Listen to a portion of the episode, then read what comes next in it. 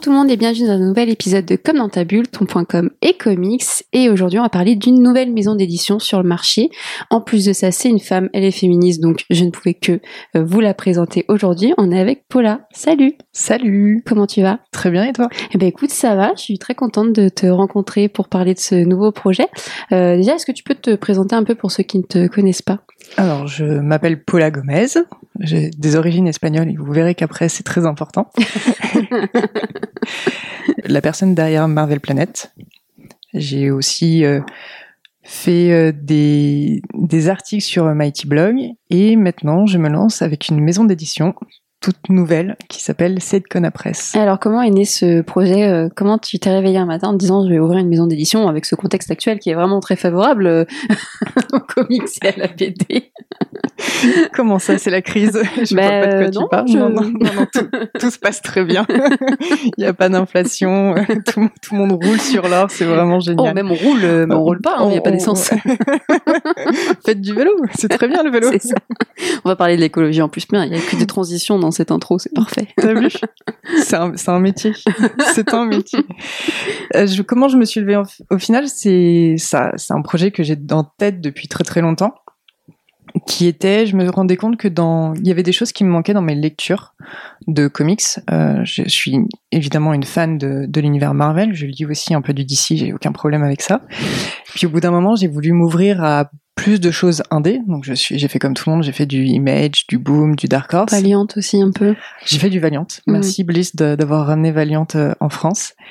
Et, et même en faisant cet indé-là, je me retrouvais pas. Il me manquait des choses. Il me manquait plus d'autrices, Mhm. plus de plus de personnes LGBT. Euh, C'est des thématiques en fait qui te manquaient. ouais, c'était euh, des thématiques. Plutôt que des histoires ou des styles de dessin? C'était c'était des personnes. Ouais. C'était déjà des personnes. C'était des voix de personnes et c'était des thématiques. Après, on peut euh, être un homme cis blanc et avoir une thématique LGBT et ça peut être très très bien et c'est très bien fait et, et j'ai aucun problème à en parler et à dire que c'est vraiment génial. Mais voilà, je me retrouve, euh, il me manquait ça. Donc euh, j'ai commencé à lire euh, plus de fanzines. J'ai commencé à m'intéresser à des maisons d'édition euh, anglaises qu'on connaît pas forcément, Mm. du type Shortbox, du petit du type euh, Avril Hill Mm, mm. et Avril Hill qui a édité euh, Dans les yeux de Billy Scott de Zoé Thorogood Ah oui. que j'ai adoré. Ouais, et je et je me souviens très bien de ma lecture de Billy Scott donc en VO et d'avoir dit à mes copains en disant c'est trop bien c'est vraiment génial ça sortira jamais en France c'est un enfer personne ne le connaît. Je me souviens d'avoir fait des recherches à ce moment-là sur Google en France sans savoir qui en avait parlé. Bah personne. Mm, mm, mm. donc évidemment, j'avais fait un article en disant c'est vraiment génial. Et je me disais en fait, il faut le faire. Au lieu de râler en disant ça n'arrivera jamais, euh, il manque des choses, bah Prendre les devants en fait. faut euh, prendre les devants et, et le faire. Donc ça, ça a mis du temps. Ça a mis du temps aussi de m'intéresser à l'économie au sens large de la bande dessinée, de comment sont rétribués les artistes, comment sont rétribués les traducteuristes, mm, mm, mm. toutes ces personnes en fait de l'ombre qu'on connaît pas. Et voilà. Et au bout d'un moment, j'ai fait des petits Excel, j'ai mis des chiffres, j'ai regardé, j'ai fait des projections et je me suis dit, Ouais, la chose se construit au fur et à mesure. ok, je vais je vais le faire. Et au final, entre le moment où j'ai eu l'idée et maintenant, et je crois que c'est passé deux ans, mais vraiment le moment où je me suis dit, ok, euh, faut que je discute avec quelqu'un. J'ai décidé de discuter avec Marie-Paul Noël que tu connais, que La meilleure, ouais. la meilleure. si vous écoutez ce podcast, vous savez que c'est la meilleure.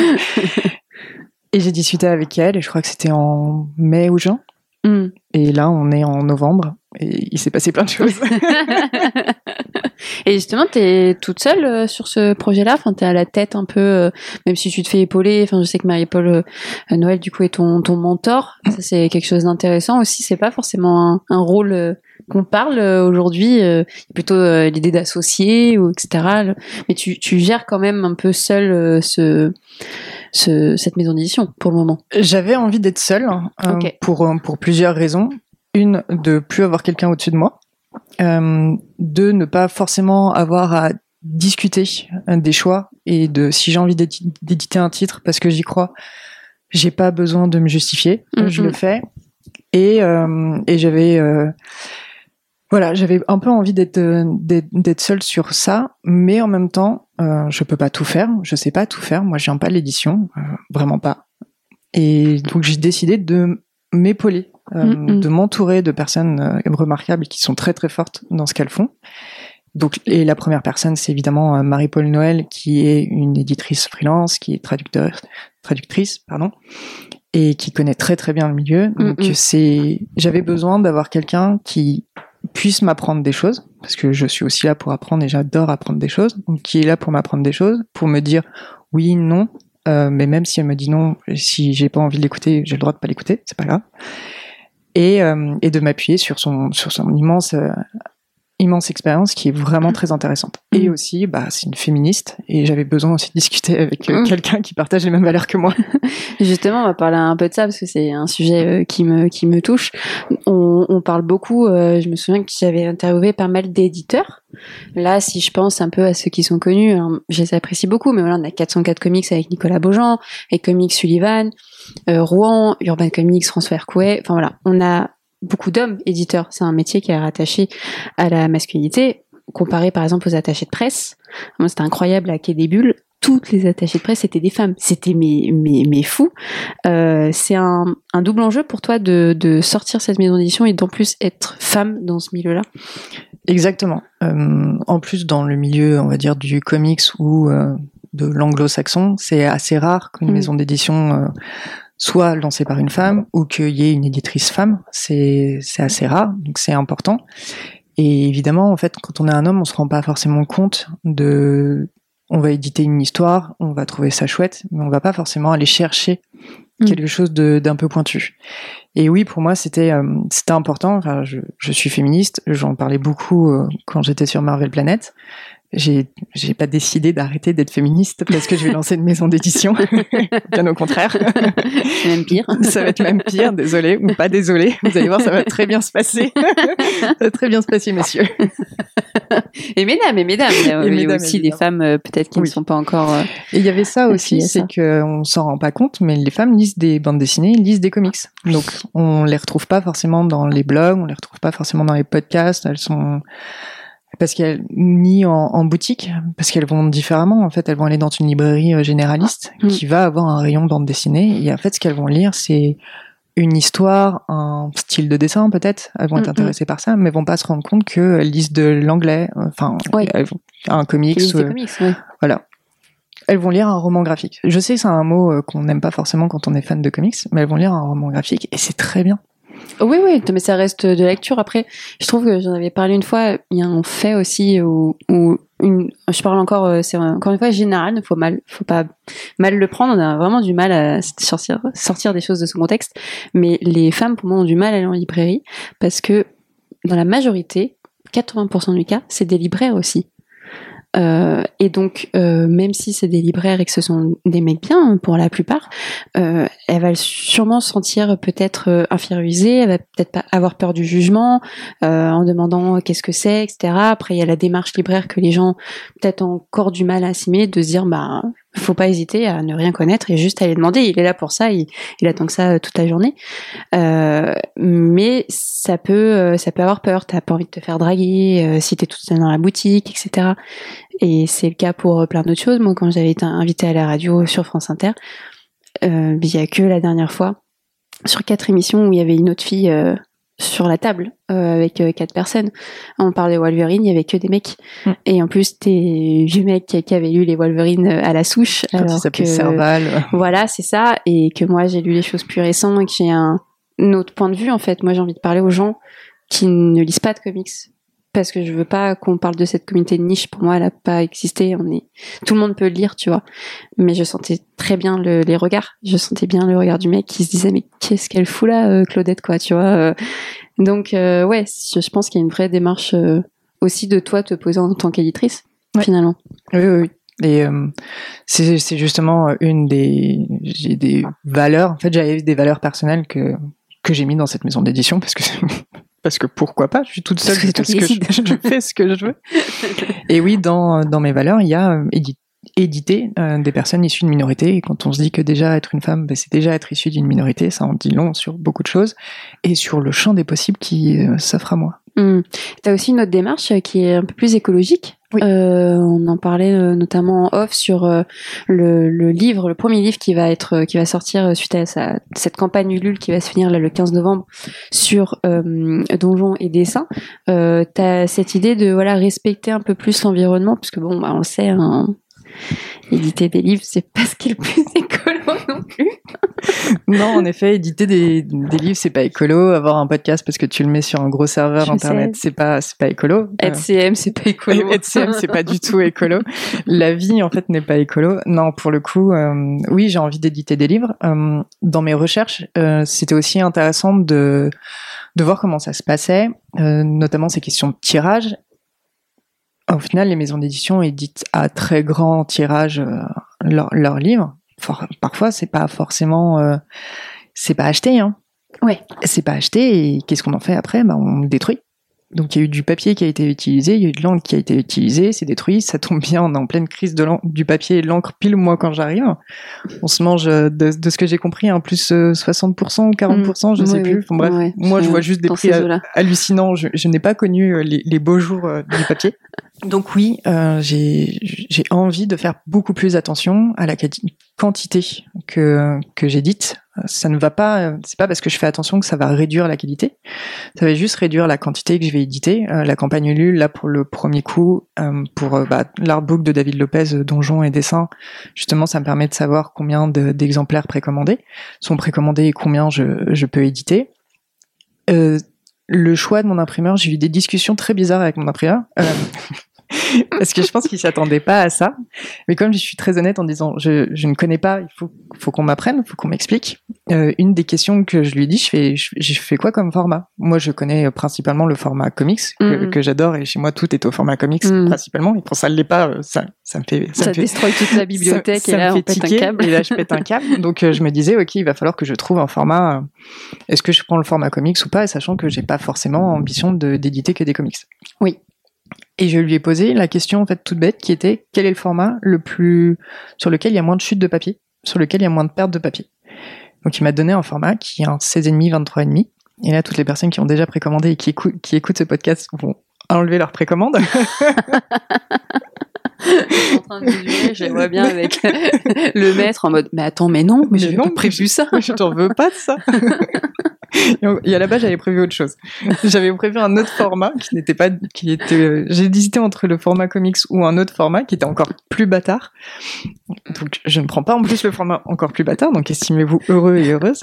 Donc voilà, donc il m'a dit son 16,5, 23,5, il m'a expliqué, bah, c'est là où au final je perds le moins de papier, euh, il y a moins de, de moins, il y a moins de gâchis. J'ai fait, ok, et ben ça sera ça mon format. Hmm. Parce que du coup, c'est pas du tout, euh, là on l'a en face et je mettrai une photo euh, sur les réseaux, le format original espagnol. Ouais. Euh, il est un peu plus revient en plus au début du podcast pourquoi l'Espagne, pourquoi voilà, qui est du coup euh, voilà sur un, un autre format qui lui gaspille euh, gaspille du papier. Pas forcément. Après ça peut valoir, ça ça peut être un choix pertinent avec l'imprimeur sur lequel il qu'il a utilisé en Espagne. Ouais, ça dépend du contact. Ça, ça, ça va dépendre. Donc je dis pas non plus que je vais si je change de d'imprimeur je vais changer de format à chaque fois. Mais là pour le coup comme c'est un artbook.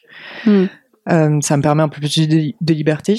Euh, j'ai voulu respecter, euh, enfin, être le plus, le plus écologique possible avec l'imprimeur que j'avais choisi. Mm, mm. Puis après, il y a des choix qui là seront à peu près universels à toute ma collection, c'est-à-dire, bah, désolé, mais ça sera pas en cartonné. Ça sera du souple. Moi déjà, je viens du souple. Mais là, c'est une question écologique et économique aussi, j'imagine. Oui, et en fait, aussi d'objets. Je sais que les gens trouvent le cartonné beaucoup plus joli, mais au final, on se retrouve avec un dos bah, qui parfois est beaucoup, enfin, beaucoup plus grand par rapport à la, à la taille du livre. Là, pour le coup, avec l'artbook, ça se voit vraiment sur l'édition espagnole. Mm, mm, mm. Il, y a, y a un dos qui est beaucoup plus grand par rapport au nombre de pages.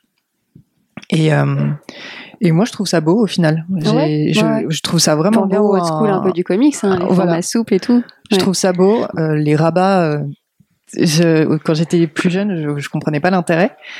Maintenant, j'ai compris l'intérêt du rabat et, et, je trouve, et je trouve ça bien. Et oui, je trouve ça, euh, je trouve que c'est un, un, ça reste un bel objet, mais qui est pas forcément un objet euh, que que tu vas idolâtrer dans ta bibliothèque, mais qui mm. va vivre avec toi. Oui, que tu peux emmener dans ton sac. Ce qu'on disait aussi, c'est que le, le, cartonné a ce défaut d'être souvent très abîmé sur les côtés. Euh, D'ailleurs, certains gros lecteurs ou lectrices, euh, dès qu'ils voient un pet, euh, faut qu'ils changent parce que c'est, comme tu dis, plus objet de collection, donc il faut qu'il soit forcément parfait. Alors que s'il y a un peu de un peu de vie dans le soupe, c'est pas très grave, quoi. Comme les formats poche de romans, quoi. Oui, mais euh, mais j'ai, mais oui, mais il y aura quand même un vrai souci des couleurs, des matières. Euh, du pelliculage, ce, ce, genre de choses, enfin, des choses que, je, que j'ai appris. J'ai appris des nouveaux mots euh, à l'appel, c'était vraiment génial. Et, et oui, mais sur l'écologie notamment, parce mmh. qu'en en fait, on se rend pas compte, mais faire une couverture cartonnée, ça utilise beaucoup de papier et de carton pour pas grand chose au final. Et avant de, de, parler un peu plus de Donjons et Dessins, euh, quand tu as réfléchi à cette maison d'édition, est-ce que tu as un prévu quelque chose euh, au long terme? Comment tu vois un peu l'avenir de, de cette Conapresse sur euh, les différentes parutions qui vont y avoir? Et de tes recherches aussi, du coup. Mes recherches, dans un premier temps, là j'ai un peu pioché dans ma bibliothèque mmh. tout ce que j'avais lu, qui n'est pas disponible en France, et j'ai contacté les maisons d'édition étrangère pour savoir si c'était disponible. Euh, donc oui, c'est un peu. Euh, je vais éditer des livres qui, enfin des histoires qui moi me sont chères parce qu'elles m'ont touché en tant que personne. Et aussi, elles m'ont touché en tant que personne parce qu'elles répondent à mes valeurs. Donc je me suis dit, bah si ça répond à mes valeurs et comme j'ai mis mes valeurs dans la maison d'édition, c'est c'est parfait pour moi. J'ai pas non plus l'ambition de faire énormément de titres, euh, d'une part parce que je suis toute seule et c'est quand même très fatigant. Oui, On se rend pas compte du, du, travail euh, d'éditeur éditrice, c'est c'est vraiment énorme, même si au final on fait pas grand chose, mais c'est quand même énorme. et euh, et j'ai envie de de prendre soin de chacun des titres. Euh, j'ai envie de prendre soin des titres. J'ai aussi envie de prendre soin des artistes qui font les titres. J'ai envie qu'ils qu'elles aient envie de, de travailler avec moi et j'ai envie qu'elles se rendent compte que leur titre n'est pas un titre parmi d'autres. De ramener quelque chose de plus humain, de plus Voilà. social. Euh, C'était une des choses qui moi me manquait un petit peu dans mes précédentes expériences qui n'avaient rien à voir avec l'édition parce que je viens de la communication. Donc oui, j'avais envie de, de former une espèce de petite famille. Hmm. C'est les, les personnes peuvent venir juste le temps d'un titre, c'est pas grave, mais d'avoir un esprit de famille. Donc euh, 2023, si tout va bien, ça sera peu de titres, à savoir entre 3 et 5. C'est pas encore décidé parce que là, je suis très à fond là sur le premier semestre. Euh, Mm. Le deuxième semestre, j'ai un petit peu moins de visibilité, donc euh, et les choses peuvent évoluer. Mm, mm. Et aussi euh, faire du fanzine parce que j'adore les fanzines, c'est trop bien. J'adore les fanzines. Alors pas les fanzines comme on l'a en tête de des magazines euh, de, de gens qui sont fans d'une thématique. On va parler de cette Mm. thématique-là, mais plutôt euh, l'autre. Enfin, maintenant, ce qui est cette nouvelle production de d'histoires courtes, de premiers, Oui. euh, de premiers, de premières histoires, euh, mais qui sont tout autant merveilleuses parce qu'elles sont très bien construites, parce qu'elles sont très bien dessinées. Puis c'est nouveau en fait, surtout ça apporte de nouvelles personnes. Et c'est ça. Et c'est une des choses qui pour moi est importante, c'est de faire découvrir des nouveaux, des nouvelles personnes. Oui. Et le fanzina, c'est un truc qui est trop cool. Moi, j'ai, j'ai, ce petit côté de, j'ai lu un fanzine, j'ai trouvé, j'ai trouvé des, j'ai lu une, des fanzines qui étaient vraiment géniaux. Et là, je suis trop contente de voir que l'artiste euh, est en train de percer. Hmm. Et je me dis, bah c'est pas grave, j'étais là au début. début. J'étais là au début. Donc, euh, suivez Comme les concerts, quand tu ça. suis les groupes, euh, Exactement. qu'après Donc- tu peux plus les voir parce qu'ils passent au Zénith. Voilà. Ils sont trop loin. Et toi, tu les as vus au Trabendo. c'est exactement ce à quoi je pensais. donc voilà, donc en suivant euh, cette Conapresse, euh, il va y avoir une box de zine Trop bien. entre 3 et, et 5. Et là, c'est vraiment le modèle shortbox. Ok. J'adore le modèle shortbox. Je suis très triste qu'elle arrête shortbox euh, tel qu'elle a été, tel que ça a été fait jusqu'à présent et va passer à son côté festival ou Hmm, hmm. ce qu'elle a fait là en, en octobre. Mais moi, j'ai lu des fanzines trop bien. Et il y en a certains qui sont édités en France, par exemple. Mon sombre chevalier de Xulia Bicent Ok. a été édité par euh, les aventuriers de l'étrange. Ok. Et c'est assez curieux son- le format qui est de la version française, parce qu'on se rend pas du tout compte que c'est un fanzine, parce qu'il Mm. en a fait quelque- un bel objet. Il en a vraiment fait un bel objet. Je dis pas que la version fanzine où c'était beaucoup plus souple, c'est c'est moins beau, mais il C'est a plus brut en fait. c'est un peu plus brut. Ouais. Et là, il l'a un petit peu poussé. Et hum, par exemple, si moi je l'avais fait, je l'aurais pas fait comme ça. Ouais, après, je pense que cette maison d'édition répond aussi à une demande Bien du sûr. public qui cherche à Enfin, c'est peut-être ce défaut du terme roman graphique aussi qui fait que euh, ça lie à une histoire, à une thématique, mais aussi à un objet. Il faut que l'objet soit beau, il faut qu'il soit offert, il faut qu'il y ait une belle couverture, etc. Quoi. Et puis juste euh, sur le, le, fond qui est la lecture. Et je vais, moi, je reviens un peu plus au fond et aux personnes qui ont contribué à faire à faire cette histoire. Mmh. Euh, justement, tu, tu, passes par Ulule pour ce premier titre. Est-ce que c'est quelque chose que tu feras fréquemment, un peu comme Bliss Edition euh, le fait aujourd'hui, qui répond à un, vrai constat hein? C'est-à-dire que j'imagine que tout le monde voudrait avoir un distributeur, un diffuseur, mais que c'est vraiment pas facile. Puis après, c'est pratique parce que tu parlais des quantités et que ça te permettait d'avoir une visibilité. Euh, donc voilà, pourquoi, pourquoi Ulule et, et comment tu vas procéder comme ça sur ces campagnes? Effectivement, là, je passe euh, par Ulule pour donjons et dessins, et tous les livres vont passer par Ulule.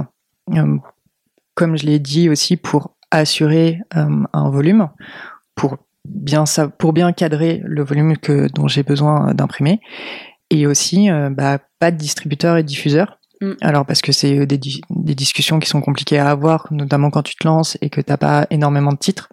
Si t'arrives pas déjà avec quatre titres, bah ils vont pas forcément t'écouter. Moi, j'ai pas spécialement envie d'avoir quatre titres, voilà, mm. parce que j'ai pas le temps. Enfin, j'ai déjà des grosses cernes, donc j'ai juste arrêté. je vais les faire un par un, c'est déjà bien. Et aussi, euh, bah, en fait, je me suis rendu compte du travail d'un distributeur-diffuseur. Je dis pas qu'ils font mal leur travail, mais je comprends qu'il y ait des choix qui doivent être faits, mm. une allocation du temps par rapport à des rentrées d'argent et autres. Et puis, c'est pas cool pour les libraires non plus. Les pourcentages sont très compliqués. Mm. Donc non, euh, pas sur pas la pas la première année euh, de distributeur diffuseur. Après, je dis pas pour d'autres projets, ça sera peut-être au cas par cas. Et Ulule. Et aussi, bah, parce que ça me permet de gérer ma communication, de, de toucher directement les gens, et aussi bah, de de créer cette communauté. De créer, de créer cette mm. communauté, hein, de créer une envie de, de suivre, et aussi hein, de pouvoir parler aux libraires, parce que bah s'il n'y a pas de distributeur diffuseur, c'est-à-dire qu'il y a des places pour le pourcentage, bah, je préfère le donner au, au libraire. Au libraire directement. Ouais. Hmm.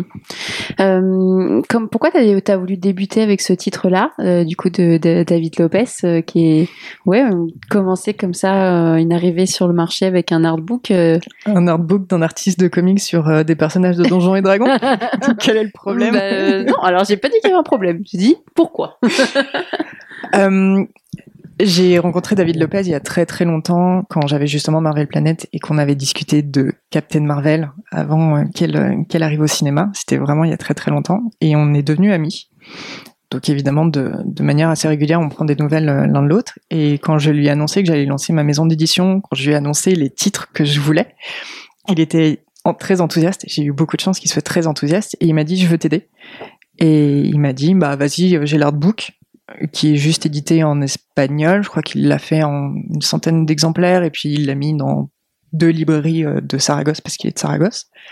Donc au final, c'est très difficile de l'avoir. Ok. Et il m'a dit, bah vas-y, édite l'artbook. Fais, fais, je te, c'est, c'est, moi je le vois comme un, comme un gros parrainage. Ok. et comme un cadeau un peu. Euh. Et, et, je suis très contente de que mon parrain David Lopez euh, qui, est, qui, est, vraiment une personne que j'estime énormément. Et oui, c'est un homme blanc, euh, enfin c'est un homme cis blanc hétérosexuel, mais qui a conscience de, de ça, qui a conscience de tous les privilèges qu'il a. Et ça se voit dans son Black Hand Iron Head qui est disponible chez Urban. Ok. c'est des choses qui. je crois, celui-là. C'est des choses qu'il l'a mis. Je t'invite à le lire. Mmh. Euh, et voilà, de, de, commencer avec lui, de commencer avec son style très particulier, très soigné, et des personnages de Donjons et Dragons, parce que je me suis mise aussi à Donjons et Dragons, merci le confinement. ça, voilà, ça, ça m'a parlé, et j'avais envie euh, de commencer par ça. J'avais aussi envie de commencer petit, pas mhm. forcément euh, directement commencer avec un, un, roman graphique qui sera forcément imprimé à 1000 exemplaires et autres, euh, de, de me faire la main et de me faire la main avec un bel objet, enfin une belle histoire derrière. Oui, et puis du coup, tu touches aussi une communauté euh, que tu connais ou que tu connais pas de, de, jeux de rôle et de Donjons et Dragons? Ah bah je joue à Donjons et Dragons. Ok. Euh, le personnage de la couverture, c'est mon personnage. C'est bon? Excellent. Alors je le fais, je l'ai pas, je le fais pas par égocentrisme. C'est euh, en commençant une, une, des parties de Donjons et Dragons, donc j'ai créé ce ce- cette Tifline euh, Paladin et il m'a dit vas-y je te la dessine. Donc j'ai l'original chez moi évidemment. Et Génial. euh, quand il a fait le, le livre, il l'a mis en couverture et j'étais là, j'ai oh mais c'est enfin voilà. Merci. C'est son choix, c'est Oui. il l'a pas fait parce que c'était mon personnage, il l'a fait parce que ce personnage-là lui inspirait et Mhm. donnait un petit peu la la teneur de ce qu'on allait retrouver à l'intérieur. Je me suis posée pour l'édition française de si je mettais un autre personnage. Mais au final, euh, elle passe bien. Le violet est cool. Le, le violet de, Ouais, et puis c'est toi, tu vois. En plus, en mode guerrière, j'arrive euh, sur le marché, Et ça, attention. et ça, ça, ça dit aussi, euh, en fait, on s'en rend pas compte, mais il a mis beaucoup de personnages féminins dedans. Mm. Je- je- il faut vraiment que je fasse le, le ratio parce que j'ai une passion pour les chiffres. Il faut vraiment que je fasse le ratio, mais je crois qu'il y a plus de personnages féminins que de personnages masculins Mm. dans son dans son artbook.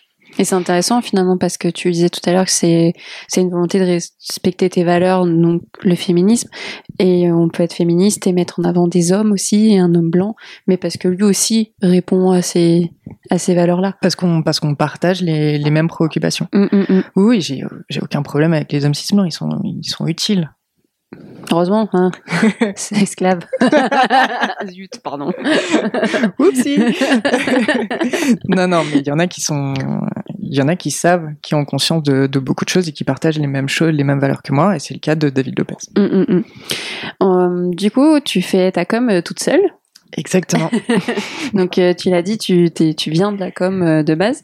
Euh, comment tu as réfléchi un petit peu à ta communication générale, le ton que tu voulais donner, les réseaux que tu as ouverts? Donc je crois que tu as un, un compte Instagram, compte Twitter. Et bah, Facebook, je- j'y vais plus. Donc je sais pas si tu as ouvert une page Facebook. J'ai ouvert une page Facebook. je te- euh, moi non plus, j'y allais plus. J'étais là, je, fais, je vais pas en faire. Et puis au final, je me suis rendu compte de. Toujours, que, euh, il faut toujours en ouvrir une finalement. Tu dis que tu vas pas et puis. voilà, c'est pas parce que j'utilise plus Facebook que ce n'est pas le cas d'autres personnes. Donc euh, je, je mets du Facebook et j'ai aussi ouvert un TikTok. Ouh. Et je pense très très fort à ce même d'une euh, d'une qui veut faire la danse euh, des Gen Z de TikTok avec son déambulateur et on lui dit non c'est pas de ton âge et clairement j'ai l'impression que c'est pas de mon âge. Mais écoute, au moins tu te mets à la page. euh, voilà, mais c'est un mais au final c'est intéressant. Mm. Euh, j'ai été CM dans dans une autre vie et c'est intéressant de voir que les choses évoluent tout en restant quand même on se re- on retrouve certaines certaines choses et c'est intéressant de voir tout ce qu'on peut faire quand on est dans pour faire la promotion de, de l'édition. hum. Donc oui, euh, je suis sur tout ça, peut-être même YouTube. Ouh. Wait for it. Là, j'ai récupéré une vidéo de David justement où il dessinait, où il raconte un petit peu le- la Ah, genèse cool. de son de son artbook. Je suis en train de faire les sous-titres. Voilà. Super. Donc euh, YouTube euh, incessamment sous peu là. Coming soon. coming soon. Et mais c'est important en Mm. fait la communication. C'était quelque chose où moi je me rendais compte justement quand je bossais en agence de voir tous les problèmes que qu'avaient les maisons d'édition à parler euh, d'elles ou même plus large hein, des producteurs de enfin des distributeurs de de films la pop culture au, sens général on peut faire beaucoup de choses Mm. mais les gens savent pas forcément parce que oui en fait ça prend énormément de temps je m'en rends compte là je cette enfin depuis la semaine dernière je j'ai un petit peu mis en stand-by tout mon mes tâches d'éditrice pour faire mes tâches de chargée de com Hum. Ça prend je fais un vrai travail. Non, mais les gens sont persuadés que je scrolle sur Facebook, tu sais, on fait non et non que euh, je me prends plaisir à juste regarder une série. euh. Est-ce qu'il faut regarder une série et après derrière faut créer du contenu? Ou même quand on fait une BD, bah c'est pas juste euh, ah trop bien on va faire une BD, il faut que je la lise, puis ensuite il faut faire soit un podcast, soit une vidéo, soit plein de choses. donc non non là ça me prend là ça me reprend beaucoup de temps Mais t'aimes ça du coup? Oui et non. Euh, oui, parce que je peux faire ce que je veux. Euh, et pour le coup, TikTok euh, me permet euh, me permet ça. Je vais je vais dévoiler un peu plus les coulisses de la maison d'édition. Mm. Euh, je m'étais posé la question de ce que je faisais pas sur YouTube. Bah non, je vais le faire sur TikTok parce que le format est plus court, même si en plus de ça, la plateforme maintenant veut des formats plus longs, mais c'est beaucoup plus court et je peux faire une chose. Et après, je fais un, j'en fais un autre. Alors que YouTube, je le voyais tout de suite comme quelque chose de, fallait que ça soit plus long, plus, Ouais. Plus cadré. plus euh, cadré, ouais, il faut ouais. limite une intro, faut tout ça. TikTok te, te permet pas ça. Enfin, ne t'oblige pas à faire ça. Donc, pour le coup, euh, TikTok, c'est très bien. Genre, j'ai fait un TikTok justement pour expliquer comment le titre de l'artbook euh, Donjon et Dessin a été choisi. Mm, mm. Je dis pas que ça m'a pas pris de temps, ça m'a pris beaucoup trop de temps pour ce que c'était. euh, Mais, t'es contente du résultat Mais je suis au très final. contente du, ré- du résultat et je suis très contente de le faire sur TikTok. Mm. Donc oui, après, il faut faire attention, on ne multiplie pas les, les plateformes et on ne met pas le même truc sur toutes les plateformes. Là, c'est un peu ce que je suis en train de faire, mais j'ai pour ambition à un moment de que ça soit beaucoup, beaucoup plus clair et beaucoup plus cadré de- pour ça. Et justement, comment tu t'organises entre ton nouveau métier d'éditrice et ce métier-là de la com? Parce que comme on disait, bah, c'est un, un vrai temps en fait de, bah, de penser au poste, de qu'est-ce que tu vas publier par-ci par-là. Et même actuellement, tu multiplies un peu les, les interviews, euh, les enregistrements de podcasts. euh, comment tu arrives un peu à jongler avec cet emploi du temps? Ça, on va dire que ça vient de ma personnalité et du travail que j'ai fait avant, qui était entre autres être analyse social média. Je suis en fait, je suis quelqu'un de très carré. Hmm. et j'ai j'ai préparé la campagne Ulule en amont, donc j'ai fait beaucoup de travail d'éditrice et je me suis beaucoup euh, attelée à, au rendu du livre. Donc au final, la maquette, moi, elle est déjà quasiment faite. D'accord. Euh, donc j'ai gagné du temps là-dessus et que maintenant je peux euh, allouer à la communication. Hmm. Mais sinon, j'ai un calendrier, j'ai un beau calendrier Google et j'ai une tâche Par je- jour, par jour. et je sais combien de temps ça me prend et je suis, je me, je suis obligée de respecter ça parce que je dois faire beaucoup de choses. Parce que certes, là, je parle beaucoup de donjons et dessins et j'en suis ravie.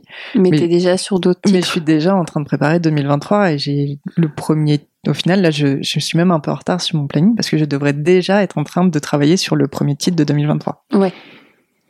Et je vais avoir 15 jours de retard par rapport à mon planning euh, prévu Oui. initial. Ouais, mais du coup, c'est c'est intéressant parce que ça montre que l'organisation, c'est beaucoup, je trouve, dans le social media management où on a notre calendrier et, et qu'on n'a pas trop le choix, comme on doit des fois, enfin moi, multiplier les clients. Euh, je sais quel jour je dois travailler pour un tel, etc., ou programmer les postes. Donc finalement, ton expérience euh, du passé, elle te sert aussi euh, Oui. aujourd'hui. Ça me sert énormément, mais ça me sert à être, ca- à être cadré Mm, mm. et, et savoir le temps que ça va me prendre certaines choses. Là, je sais que bah, faire la maquette de donjons et dessins, que je fais en collaboration avec une maquettiste, bah, j'ai mis un beaucoup plus de temps et je sais que bah, je suis en train de rebidouiller plein de, plein de choses pour pouvoir la faire. Mais par exemple, euh, comme c'est un des personnages de Donjons et Dragons et que c'était dommage qu'on puisse pas jouer avec, bah, on a décidé de faire des fiches jouables. Mm. Donc, si vous êtes fan de Donjons et Dragons ou si vous avez envie de vous y lancer, vous allez pouvoir jouer avec les personnages. Vraiment, ça sera clé en main. Ah, Faut, bien. faut juste trouver des amis avec qui jouer et, et quelqu'un qui a envie de, gérer un petit peu l'histoire. D'être euh, le maître de le Dungeon de- Master. Ouais. Parce que, mais au final, ça reste une histoire qui est co-construite euh, entre les joueuses et le Dungeon Master. Donc, ça sera clé en main. Et par exemple, la maquette de l'affiche m'a pris euh, très très peu de temps Mm, mm, parce que mm. ça est, j'avais compris comment ça se faisait et que bah je sais ce qu'il faut faire et donc je vais gagner du temps, je vais je vais gagner Mhm. du temps et ça va aller euh, beaucoup plus vite. Mais oui, il faut être énormément, enfin il faut être carré. Ouais. Et dans- je pense que dans la vie, il faut être carré. On n'est pas assez carré. C'est vrai. c'est complètement vrai. Et la question qui fâche quand t'es CM, euh, tu fais tes visuels toute seule? Ah bah oui. Ok. Ah bah oui. Ah non, Oh, mais je, je je fais tout. J'ai arrêté moi. Je fais tout toute seule. Ok. Bah c'est le lancement. Oui. C'est le lancement. Donc certes, si euh, je suis entourée de personnes, j'ai pas non plus envie d'abuser de leur temps. Oui. euh, parce que j'aimerais pouvoir les rémunérer correctement. Ça, ça va aussi dans la rémunération des artistes. Par exemple, le fameux 8%, bah, chez moi, c'est le minimum, ça sera 10%. Ouais. C'est des choses que j'ai pensées et toutes les personnes euh, qui vont contribuer sur le livre vont être citées dans, dans l'ours. euh, quel que soit leur rôle au final. Euh, mais vous aurez un peu plus de monde cité euh, dans les livres parce que vous vous rendrez compte que bah, ça demande beaucoup de personnes. Donc oui, pour le moment, c'est moi qui fais toute seule, mais je Ouais. rêverais de t'embaucher un moment pour faire, pour Et faire ma moi je suis communication. dispo. Hein. Tu vois, au lieu de, de te demander euh, de t'as du temps libre, tu peux m'aider parce que bah, j'ai pas les moyens de te payer et que les Mhm. factures, faut les payer. Bah, c'est moi qui vais les faire pour le moment. oui c'est ça. Mais du coup euh, t'as un peu réfléchi un peu à ce modèle économique que t'aimerais avoir euh, Ah bon, au fur et à mesure. on, on est obligé quand on se lance dans une quand on lance une entreprise, euh, on a une banque derrière, donc euh, Ouais. la banque veut qu'on gagne de l'argent et Ouais. même nous, j'ai- j'aimerais bien pouvoir gagner de l'argent. c'est cool de gagner de l'argent. Allez allez sur Ulule s'il Allez vous sur plaît. Ulule, s'il vous plaît. c'est le message le plus simple et limpide. Donnez de l'argent. Allez. Donner de l'argent. Et promis, moi, j'en prends pas beaucoup euh, sur pour ce pour ce projet-là. Je donne beaucoup à David. Et je suis ravie de donner beaucoup à David. Oui. Oui, parce que tu es dans une volonté, une démarche de mettre en avant l'artiste. Oui, oui, oui. Bah, en fait, si s'il est pas là, il n'y a pas le livre. Mm, mm. Enfin, c'est c'est ce que c'est ce que je trouve de. Moi, je sers à pas. Qu'on oublie, tu penses? Je trouve qu'on oublie. euh, en tout cas, quand on voit les chiffres de que les qu'on a l'impression que les éditeurs se gavent, mais qu'au final ils donnent que 8% euh, aux, aux artistes. Et puis s'ils sont plusieurs, mais ils ont quand même que 8% à se répartir. Ouais. Merci. Euh, moi, je sers à rien. C'est lui qui a tout fait. Ouais. C'est lui qui a tout fait. Au pire, moi, j'ai juste une maquette à faire. Oui. C'est pas énorme. Donc, Oui, euh, donc oui, c'est le plus important. C'est aussi important. euh, bah, je vais avoir des personnes qui vont relire les textes. Pour le coup, là, c'est moi qui vais faire la trad euh, Oui, parce parce, a que c'est ta langue aussi. parce que c'est ma euh, langue, il n'y a pas beaucoup de textes et c'est c'est du donjon et dragon, donc aller traduire des classes, Oula. bah, vaut mieux. Vu que t'es habitué, ça Voilà. sera peut-être plus pratique. Vu que je suis habituée, je, je peux le faire, mais Ouais. j'ai pas vocation à être euh, traductrice pour les autres euh, productions qui viennent d'Espagne.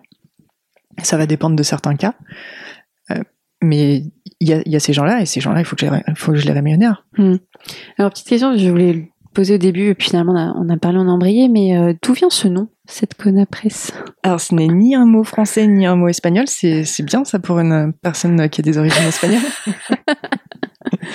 Mais en plus d'être euh, d'être fan de comics, je suis aussi fan de mythologie et euh, de mythologie nordique, pardon. Et en faisant des des recherches, enfin, en- au détour d'une de mes lectures, je suis tombée sur ce mot Seidkona, hein, donc qui désignait les personnes, donc aussi bien femmes et hommes, mais c'était principalement des femmes, qui faisaient euh, une certaine forme de magie qui était le Seid et qui permettait de hum, découvrir ou de percer les, les destins que les trois normes euh, prévoyaient pour l'humanité et pour les, les divinités. Donc les trois normes, on a les mêmes euh, dans n'importe quelle mythologie. euh, si vous avez vu le film Disney Hercule, ce bah, sont les... trois sorcières les trois avec sorcières. leur C'est un ça. œil pour les trois. un œil Ouais. pour les trois. Donc au final, qu'on revoit aussi dans Sandman. Je sais pas si t'avais vu la, j'ai vu la série, mais aussi dans le comics, il y a aussi trois trois femmes un peu qui gèrent en fait on qui les retrouve, ça, on, qui gèrent l'avenir. on les retrouve Mm. dans n'importe quelle mythologie. Ouais. Donc là dans la mythologie scandinave, donc ce sont les trois normes, une sur le passé, une sur le présent et une sur le futur. J'ai oublié les noms, mais je sais que ce sera les noms de mes collections. c'est génial, trop bien. Et, euh, et voilà, en fait, j'ai trouvé ça très très cool le côté de elles- sont là pour tisser le destin. Donc je ne suis pas là pour tisser le destin euh, des artistes, mais je suis là pour essayer euh, de vous faire découvrir de nouveaux artistes. Et de tisser des liens du coup entre de- les artistes et nous. Voilà, Mm. d'où euh, d'où le mot euh, Said Kona. Ok.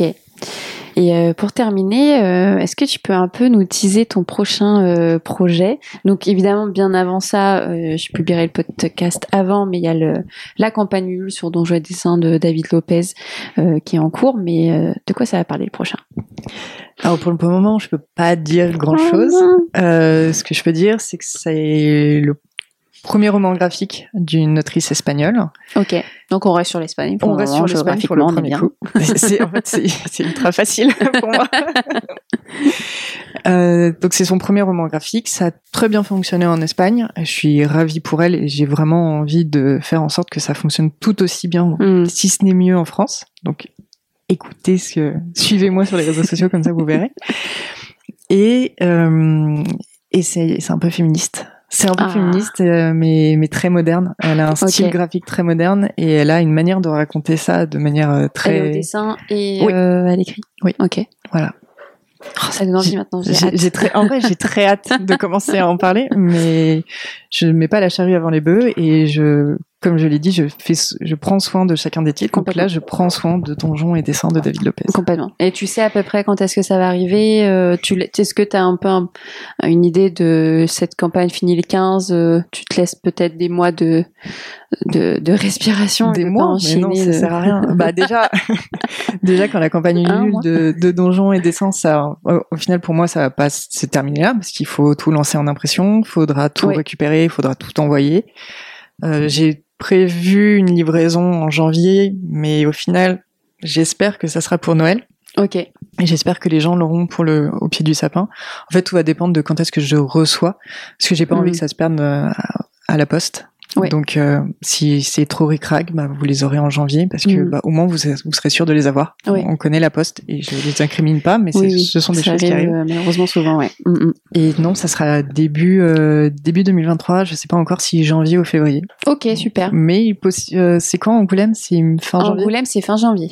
Possible. Euh, au moment d'Angoulême, qu'on me voit euh, me balader dans Angoulême euh, en femme sandwich avec des, des panneaux, avec, Avec le- des panneaux et des, des, des des- flyers. avec la couverture du, Aimer l'Espagne. aimer l'Espagne, aimer les sorcières et euh, regardez la campagne nulle que je suis en train de faire. Écoute, on peut peut-être se faire une petite euh, soirée tapas euh, introduction. moi, j'adore. Moi, je suis portugaise, donc c'est un peu pareil. hein. bah oui. Écoute, super. Bah, de toute façon, euh, on se verra en Angoulême. Parce que moi, c'est sûr que je vais y aller. alors, j'ai vraiment pas fait exprès, mais on reste dans l'Espagne, mais notamment euh, ma passion dans le comics et ma passion aussi dans l'univers de Batman. Il y a trois artistes euh, espagnols d'Urban Comics qui sont là. Mais oui. Donc, euh, Georges Jiménez, que j'embrasse, hein, si tu m'écoutes. J'ai hâte de te voir. Moi j'ai très hâte de, re- de retrouver Alvaro Martinez Bueno. ah, il est génial, lui. Il est vraiment Donc, je l'avais rencontré euh, Comic Con avec euh, la team Batman Legend il y a quelques années de ça. Il est très très Moi sympa. j'avais fait la trad C'est de vrai son panel. Oui. Oh, C'était assez, c'était assez improbable. En fait, il faisait un panel sur euh, Batman. Euh, Ouais. Et il n'y avait pas de traducteur ou de traductrice qui était prévu pour euh, le faire en espagnol. Donc, ouais. euh, ça allait l'obliger de le faire en anglais. Il n'était pas très à l'aise. oui, il est pas. Puis il n'avait pas envie, euh, il voulait pouvoir s'exprimer correctement. Et quand il en parle à David Lopez, parce que David Lopez était là à ce moment-là, à cette Comic Con là, je suis avec David Lopez en train de discuter. Et David Lopez me regarde, fait, elle va te faire ta trad. Excellent, c'est toi qui l'as fait du coup. Donc du jour au lendemain, j'ai dû bah savoir en fait de quoi c'était parce qu'il avait juste dit qu'il avait un qu'il avait un panel, mais j'avais pas vu moi sur quoi c'était. Donc je me suis rendu compte que c'était Batman. C'était pas non plus euh, le truc que je maîtrisais le mieux au monde, même si j'en avais lu.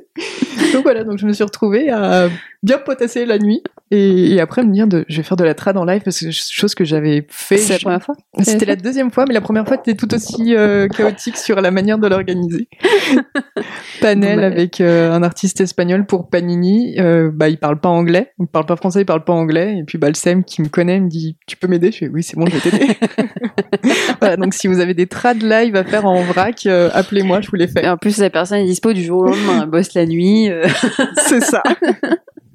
Mais écoute, merci beaucoup. Merci à Euh, toi. Paula, pour ce moment, c'était vraiment cool. Euh, J'ai très hâte. En tout cas, je partagerai euh, tout ce qui va suivre parce que c'est pas parce que c'est juste de la BD ou du comics ou féminisme, mais parce qu'il y a des vraies valeurs derrière. Il y a une, ouais, une, une vraie euh, volonté de montrer autre chose. Et je pense que ça fait du bien aussi de de sortir des lectures euh, qu'on a euh, actuellement. Et Ah, merci puis, euh, puis voilà, n'hésitez pas à suivre le Ulule. Ça finit le 15 novembre et je mettrai euh, de toute façon tous les liens.